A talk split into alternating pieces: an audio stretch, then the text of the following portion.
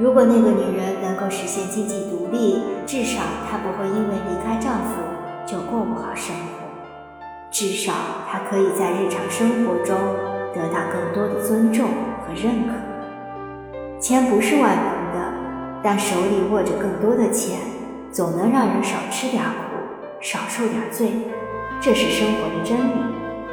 女人不应该是丈夫和家庭的牺牲品，她无需只围着他们转。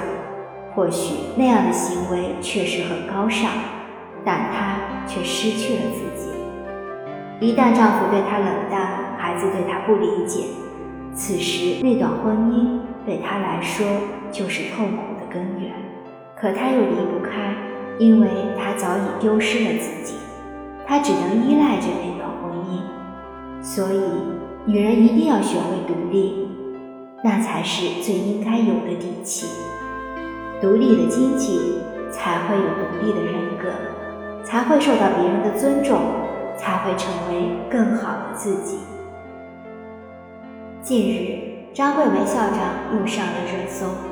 这次，中宣部授予张桂梅“时代楷模”称号，这是继本月初被授予全国优秀党员称号后，张桂梅再获殊荣。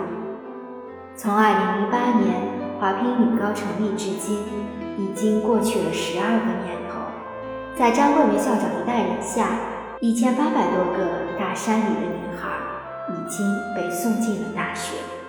成功有知识改变了这些女孩的命运。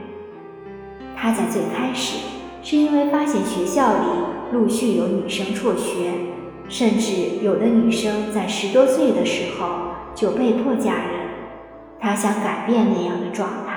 想帮助那些女生摆脱以前的命运。在我看来，张校长的这些行为都是在为实现男女平等做贡献。他才是在实现男女平等这条路上当之无愧的领军人。当一个女人有独立的经济，有独立的人格，能够为社会做出贡献，她才会有底气去呼吁男女平。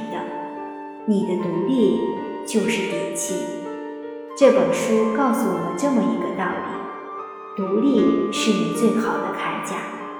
你最终所能依赖的，一定是你自己。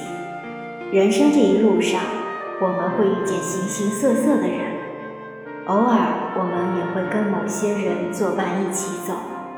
可最多的时间，最长的那段路，我们还是要一个人走。一个人去经历那些无论是好还是坏的事情，唯有独立才能帮助我们稳稳地站在这个社会上，唯有独立才能让我们有底气去拒绝不想要的东西。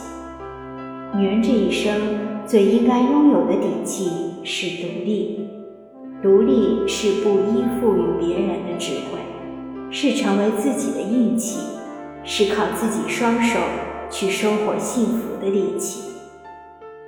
每个人都应该学会去依靠自己，每个人都应该要为自己的人生负责。如此，我们才能成为更好的自己，成为真实的自己。本文作者 A 阿亚的世界，主播小菊菊，关注我，爱你哦。